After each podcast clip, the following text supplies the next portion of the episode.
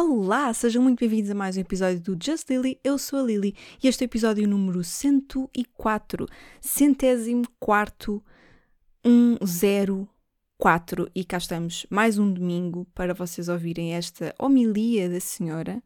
No caso, a senhora sou eu. E estamos a gravar um domingo, malta. Gravar a tempo e horas. Quem sou eu? Meu Deus. Já agora, pela primeira vez de sempre, se calhar única, este podcast está a ser. A gravação do podcast está em live no TikTok. Vocês já não vão. Quem está a ouvir isto no Spotify, de todo não vai a tempo de ver o que é que se passa no TikTok. Mas já agora ficam a saber que eu gravei em simultâneo no TikTok também. Hum? Hã? Até parece que não sou que não sou velha, não é? Até parece que sou jovem, que sou de geração Z. Bem, esta semana ando a ler o retrato do Dorian Gray e percebi ontem, ontem, ontem, aqui pelo TikTok, aliás, ali no TikTok, que eu não ando a ler a versão erótica. Eu, aliás, eu descobri que havia uma versão erótica. Eu achava que só havia uma versão do Retrato de Dorian Gray. Pá, que é um livro antigo, é um clássico, escrito por Oscar Wilde. Um, eu achava que só havia uma versão. Tipo, existem milhares de edições diferentes, de editoras diferentes, de livreiros diferentes, mas achava que só havia uma história uma versão. Não! Existem várias. Ou pelo menos existem duas grandes versões. A versão original, que tem uma parte erótica, e a versão que não tem erótica. Descobri que havia uma versão erótica, que é uma versão original que contém mais erotismo. Ou seja, contém mais capítulos e esses capítulos são eróticos, ao que parece. Agora, porquê que o livro não é sempre na versão original? Estamos em 2024. Porquê que o livro não vem sempre na versão original? Contém todo o erotismo, toda a... Se... Ai, tal as, cri... as criancinhas. Ai, tal as criancinhas, não. Ai, tal as criancinhas, não. Porque as criancinhas também leem o Memorial do Convento. E caso não se lembrem, ou não tenham efetivamente lido o Memorial do Convento, ou tenham estudado em 1967, ou tenham feito o nono ano à noite numa escola com amianto, o Memorial do Convento tem a descrição de uma cena de sexo em que a Belimunda perde a virgindade e ele ainda lá vai com os dedos para ver, se, para ver, para, para ver o sangue da chacha e ainda lhe faz uma cruz no peito. E depois estamos preocupados com as criancinhas que não podem ler a versão original do retrato de Dorian Gray. O que será que tem a versão original do, do retrato de Dorian Gray que seja pior do que a cena de sexo da Belimunda? Hum? Ui, ai, não podemos ler a versão original do retrato de Dorian Gray. Porquê? Porque é gay? Mal. Mal. Se querem ser homofóbicos, sejam descaradamente, não é na literatura. O que seria agora eu entrar numa Bertrand e aquilo ser só homofobia? O que seria dos livros do Gustavo Santos? Ou daquele que anda sempre a prometer amar? Isso é só promessas. Prometo amar-te. Prometo nunca te deixar. Prometo amar-te até ao fim. Prometo amar-te depois de morrer. É sempre assim. Eu não sei quem lê, mas é sempre assim. Mas depois vai saber e não é nada de jeito. Ele promete, promete, é só promessas, mas depois o livro não é nada de jeito. Nota-se que é escrito por um homem, não é? Segue a mesma linha de raciocínio. Mas quer dizer, se fosse, se fosse possível sermos, se isto fosse agora para ser homofóbico na literatura, o que seria destes livros, não é? Não vamos ser homofóbicos com o Oscar Wilde, está bem? Muito menos em 2024. Eu quero que a versão mais vendida do Retrato Dorian Gray seja a versão original, não seja a versão para as beatas. Se não façam uma versão que é mesmo versão para beatas, pá, e vendem isso à porta da, da igreja, aos domingos de manhã. Como todos que andam para aí a vender livros no meio da rua, vendem o, o retrato de Ariane Gray. Mas, mas, versão para beatas. Agora, eu, eu que comprei o livro na Bertrand, a achar que ia ler mais um clássico, eu gosto de ler clássicos, sou uma pessoa que gosta de, enfim, dar-se à literatura, e agora não tenho direito a ler a, a, a versão completa, com todas as cenas de truca-truca e de pensamentos promíscuos homossexuais, por favor. Nota-se muito que eu estou chateada por andar a ler um livro que afinal não é a versão original completa e promíscua. Estou mesmo chateada. Nos entretantos, a minha avó anda a ler A Confissão de Lúcio, que é um livro do Sá Carneiro, e que, pasmem-se, tem certos eróticos. Mas isto não falam eles. Quando andam a pregoar sobre a aliança, a aliança democrática. Não é? Disto não falam, de que o, que o Sá Carneiro afinal escrevia romances eróticos. Eu, eu, por falar em aliança, eu de alianças percebo, percebo pouco. Não, não percebo muito, na verdade. Não, não.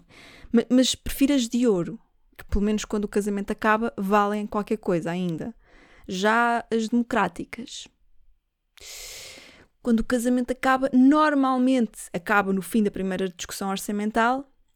Bem que, bem que as podem tentar ir vender ao cash converters, que acho que as alianças democráticas no fim não valem nada. Mais sobre os últimos dias. Descobri que o que está a dar é lamber cenas uh, em stories do Instagram, porque eu ontem filmei o meu momento de lambona, porque eu fui fazer um bolo de chocolate e eu fui fazer um bolo de chocolate com duas com dois objetivos. O primeiro era não estar aborrecida. Porque era sábado, estava a chover, não havia muito para fazer. Eu estava a cair-me aquele aborrecimento. Sabem quando há, há, momentos no dia em que nos cai um certo aborrecimento?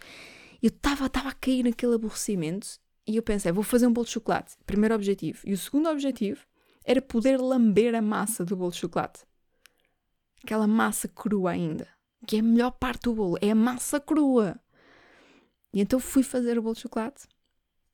E depois decidi que me ia filmar a lamber, a ser lambona, golosa e a lamber a cena da massa. E choveram mensagens. E estamos a 48 horas de eu iniciar um OnlyFans para vocês financiarem o meu PPR. É isto que está a passar que afinal não vale nada uma pessoa fazer uma story um, sobre, sei lá, sobre um assunto importante, fratura entre a sociedade. Não, nem sequer uma boa foto minha, assim, imaginem, maquilhada e produzida na passagem de ano. Não. Não, o que, o que rende efetivamente é eu na cozinha despenteada a lamber merdas de massa crua. Basicamente eu on the verge, tipo, no limite entre apanhar uma salmonela porque toda a gente sabe que massa crua é bom, mas se o ovo estiver podre, não é? Pronto. Um, a minha questão é: qual é a próxima cena que eu vou lamber? Que é que, para o meu OnlyFans, para isto continuar a ser uma tendência, o que é que eu vou lamber a seguir? É uma batata assada? É um lombo de porco no forno? Que outras coisas é que poderiam ser boas de lambadice? Lambar, lambarice? Lambanice? Eu não sei dizer isto porque, embora eu tente ler livros uh, clássicos, uh, eles não são as versões originais e depois não aprendo palavras suficientes para ter um podcast. Bem, veremos então qual é a próxima coisa que eu vou lamber. Começou a segunda temporada de Morangos com Açúcar. Verdade, segunda temporada de Morangos com Açúcar e aquilo ficou melhor por ficar pior. Que eu achava que não era possível. Aquilo tornou-se melhor ainda. A primeira temporada era boa de má, não é? A segunda temporada é boa de pior que é, ficou muito pior e portanto ficou melhor. E eu já vejo cada episódio a tentar adivinhar qual é a piada que o Ruben Branco, meu caro amigo, irá fazer no seu vídeo de react. Para quem não conhece, Ruben Branco é um uh, humorista ou comediante, não sei como é que ele diz lá nos vídeos. Acho que é stand-up comedian, porque ele fala inglês, é internacional e não sei o quê. E, e faz reacts de todos os episódios de Morangos com Açúcar. E a razão principal pela qual as pessoas deveriam estar a ver morangos com açúcar é precisamente para poderem ver as reacts do Ruben Branco aos morangos com açúcar. Porque as duas coisas juntas são maravilhosas. São razões para estar vivo.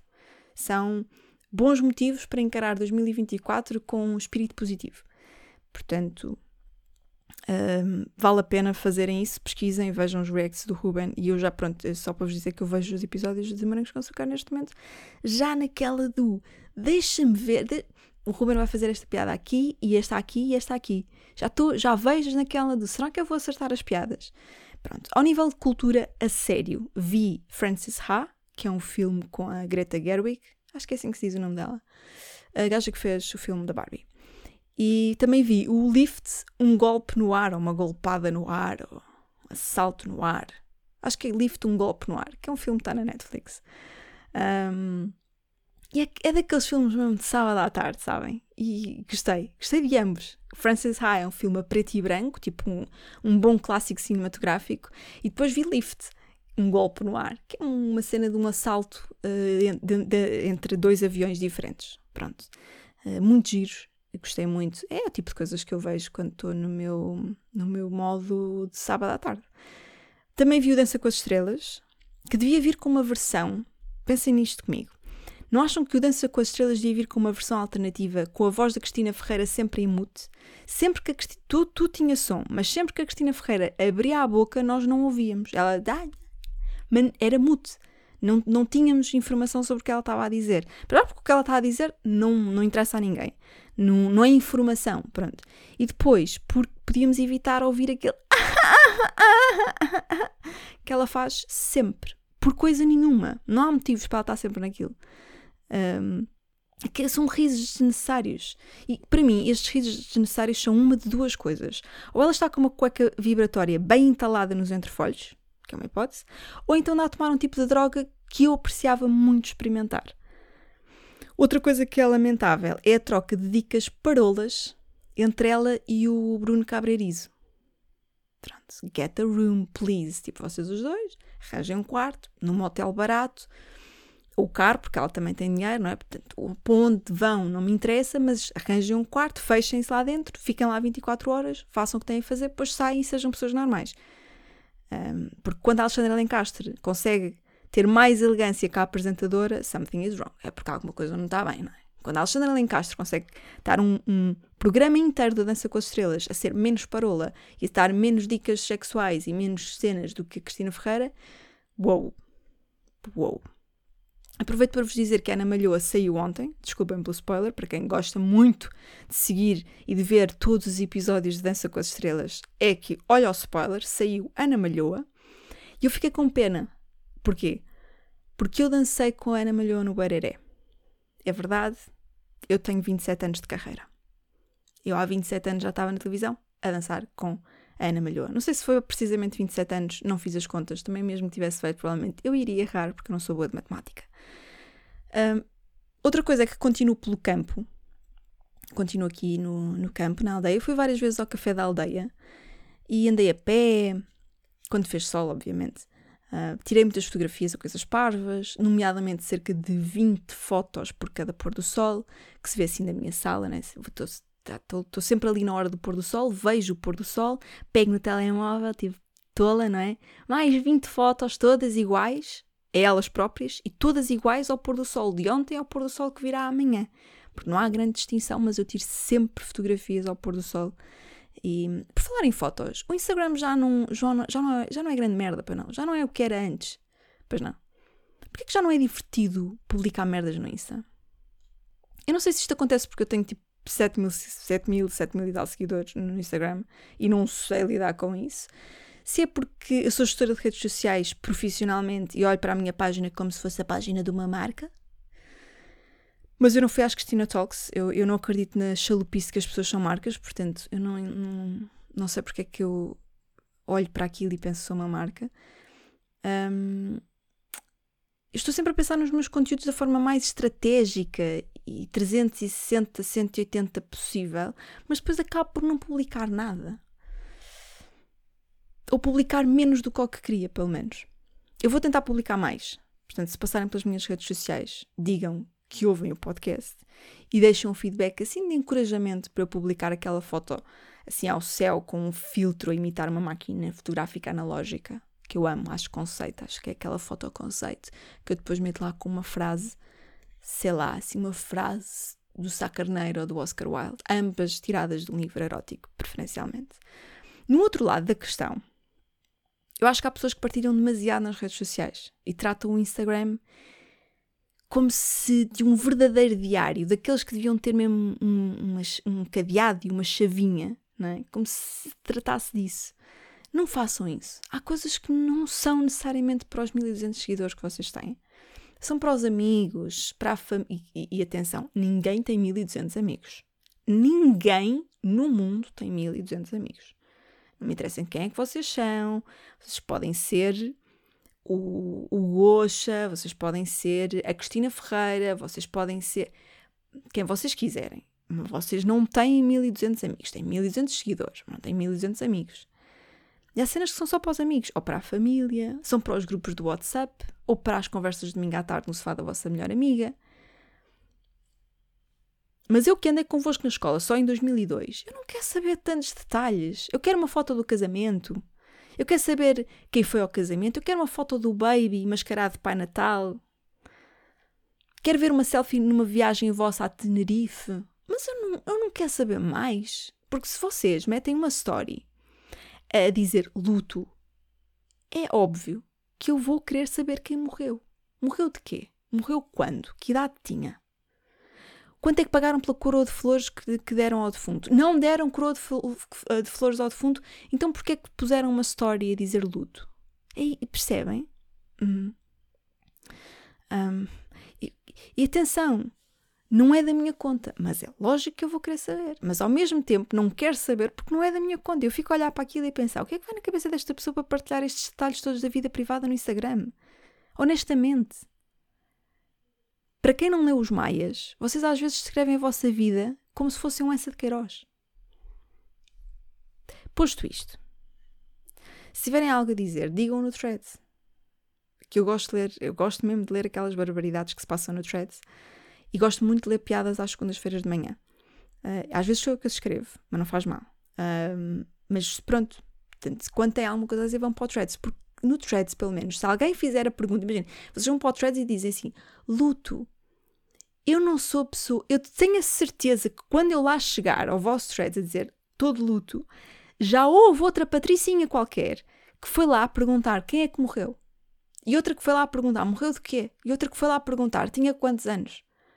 E outra que foi lá perguntar onde é que compraste as flores do, funeral, do da coroa de flores? Onde é que pagaste? Onde é que, onde é que foi? Onde é que fizeste o funeral? É, e, e, eu já, quando chego, quando chego ao Threads e vejo todo luto, eu já tenho a história toda. Porque o Threads é isso. É uma thread. Que eu gosto de coisas que é, é uma história com um fio condutor. É isso que eu gosto. Bom. Um, outra coisa, não, não levem nada disto a sério. Isto é o episódio número 104 de um podcast sobre a minha vida. Se não entendem nada disto, podem sempre ir ouvir nos intervalos deste podcast o podcast Coisa que não edifica nem destrói do Ricardo Araújo Pereira. Ou então um daqueles podcasts de autoajuda que estão sempre no top. Deixa eu ver o que é que está no top agora. Vou abrir em tempo real. Se isto cooperar comigo. Ok. Procurar podcasts. Top de podcasts. Bem, para já o primeiro podcast que está no top hoje é o do guru Mike Billions. Já, já só isto já me assusta. Mas eu não estou a falar disto, eu estou a falar de um. Eu quero saber daqueles podcasts assim mais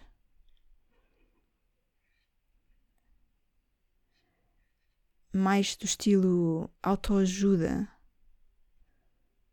Não me digam que hoje no top não está nenhum da autoajuda.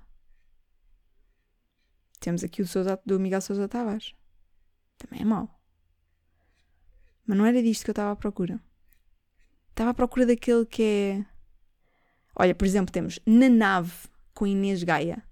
Eu não sei quem é, não sei de que é que será, trata o podcast, mas aposto que é um podcast daqueles meio de autoajuda. E pronto. E, e, e, há demasiadas pessoas que acreditam mesmo que, que a Mafalda Rodiles ou que esta Inês Gaia tem a dica perfeita para vos salvar deste pesadelo que é o late stage capitalism. Enfim.